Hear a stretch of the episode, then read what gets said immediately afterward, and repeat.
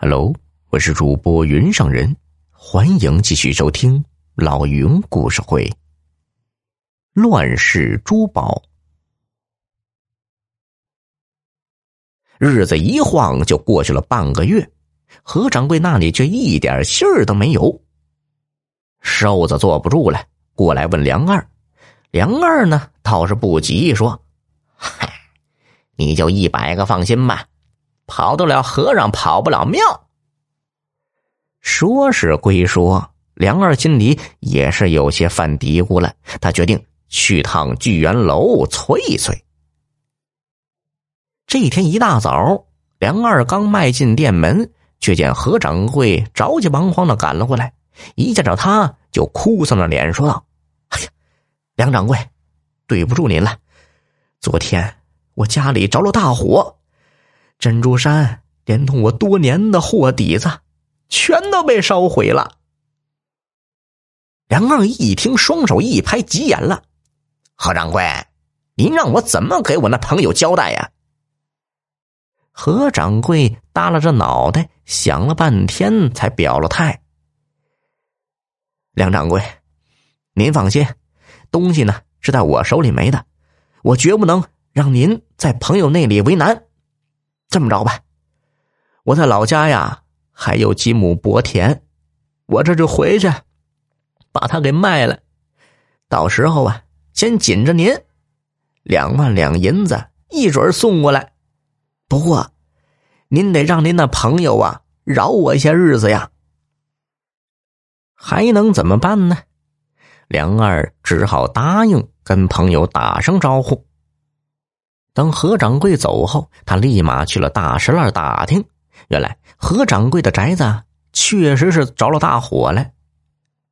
梁二去找瘦子商量，瘦子一听，一百个不放心。这姓何的要是耍赖呢？梁二回答说：“嗨，这事儿好办，让他立个借据不就成了？”半个月后，何掌柜果真是说话算数，亲自把两万两银票送了过来。梁二按照行里的规矩，少收了六百两银子，并当场烧了借据。说着话呀，就到了辛亥年，宣统爷被逼下了皇位。不久后的一天，那个太监灰头土脸的来到了聚元楼。拿出几件娘娘赏的小玩意儿来卖，准备回老家去。何掌柜请他进了后院，小声问道：“公公，这几年您都闹哪儿去了呀？”太监没听明白呀，咱家一直在宫里呀。何掌柜愣了一下，呃，巡捕队没找您的麻烦。太监眨巴了一阵子眼睛，不解的问：“巡捕队找咱家干嘛呀？不对呀，听你这话是不是出什么事儿了？”何掌柜呀，就把巡捕队逮住了澳门珠宝商珍珠山被没收的事儿讲了一遍。